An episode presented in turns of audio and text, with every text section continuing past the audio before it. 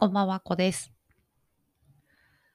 えっと、私、すごく今日昼間に思ったことがあるんですけど、朗読ってやばいですよね。昨日思いつきで練習もなくいきなり朗読をしてみたんですけど、後から思ったんだけど、あれって結構痛くないですか？ちょっと今日になってから思ったんですよね。痛いなと思って。やばいなこれって思って、キモさがあって、あれって多分朗読って、あの、私はこう、結構こうプライドない派のタイプの人なので、あの痛さがちょっと逆にじわじわ来て、面白くなっちゃったりとか してるんですけど、あの、なんて言うんですか、意識高い系みたいな発信をしている人は、あれはちょっと思いつきとかで、素人がやってはいけないものなのかもしれないって思いました。あの、本気で、こう、ナレーターを目指してる人とか、ちゃんと練習してる人とか、そういう人はいいと思うんですよね。それか、あの、私みたいに、あの、痛いけど、発信しても平気な人 だったらいいと思います。やっぱりあの、ノリで、思いつきでやるとこう、やばいものっていっぱいありますね。皆さんも気をつけてください。何の参考になってるのかちょっとわからないんですけど、今日はですね、そんなことよりも、ちょっとしたことがありました。今日は、えっ、と、予防接種、ワクチンの接種の3回目の予定だったんですね。で、えっ、と、私は単身赴任をしているので、家族から27日日曜日、ワクチンだよ、11時ねっていう風に連絡をもらっていたんですね。お知らせが来てますよっていうことで。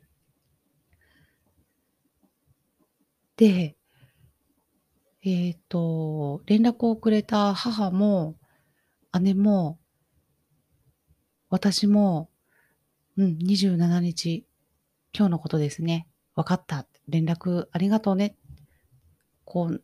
問診票の写メとかも送ってもらってたんですね。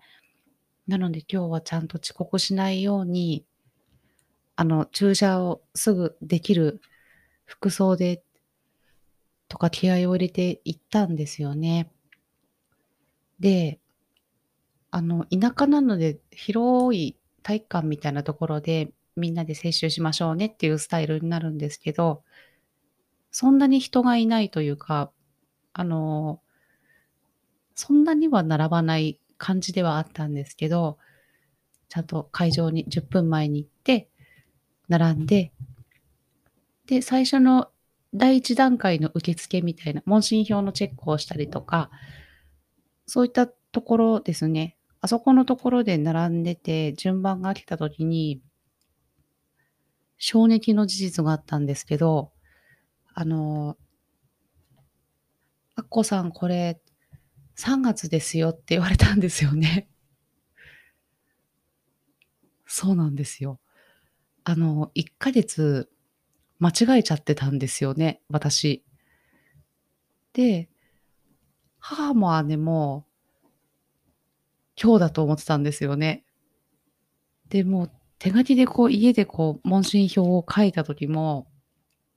あの熱を測って書いた時も、あと、前に送ってもらった問診票の写メとかを見ても、全然もう2月27日だっていうことを、あ、と思ってたんですよ。でも、みんなそうなんですよね。で、ああ、間違えちゃった恥ずかしいって言って、あの、帰ってきたんですけど、あ、でも一応あの、もしも受けれるようならどうかなって、あの、すごい親切なんですよね。田舎っていいんですけど、あの、受付の方がちょっと気の毒に思って くださったのか確認してくれて なんだけど、あの、ちょっとタイミング早いんでダメですってなって結局帰ってきたんですけどそうなんですよ。みんな、ガツを全然見てなかったんですよね。しかも、偶然なことに3月も同じ曜日なんですよね。3月も27日は日曜日なんですよね。なので、皆さんも、もしもお手元に問診票が届いていたらガツをちゃんと見るようにしてください。そうなんですよ。もう、あの、ちょっとなんか変だなみたいな違和感は今日あったんですよね。会場に着いた時から。なんか年齢層高いなっていう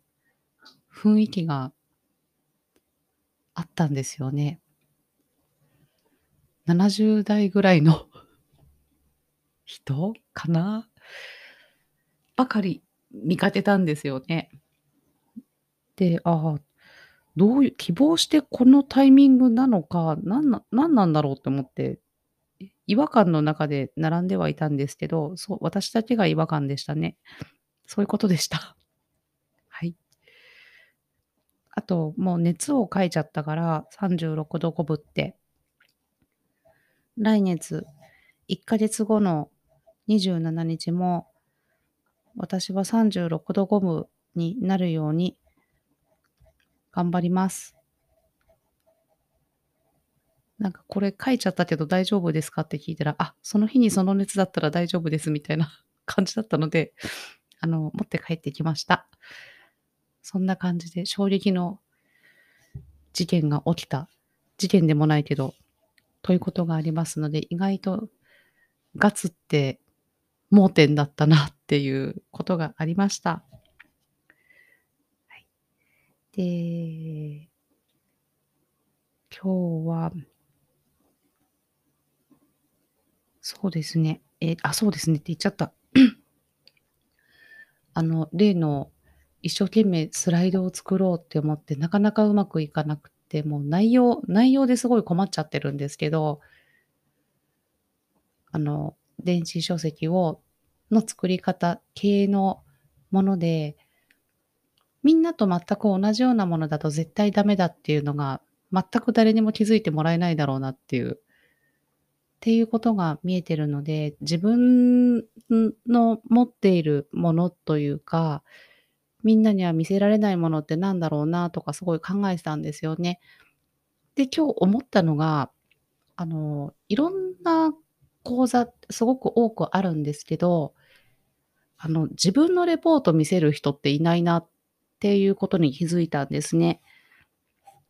ま、電子書籍って儲からん儲からないって言っちゃいけないんですけど、単独では儲からないんですよね。あの、もう、電子書籍一筋でガンガンガンガン、あの、よく売れる本をバンバン出しているっていう、もうほんとに一筋の人たちっていうのは、それで収益を得てると思うんですけれども、でもこう計算しても、元々のあの、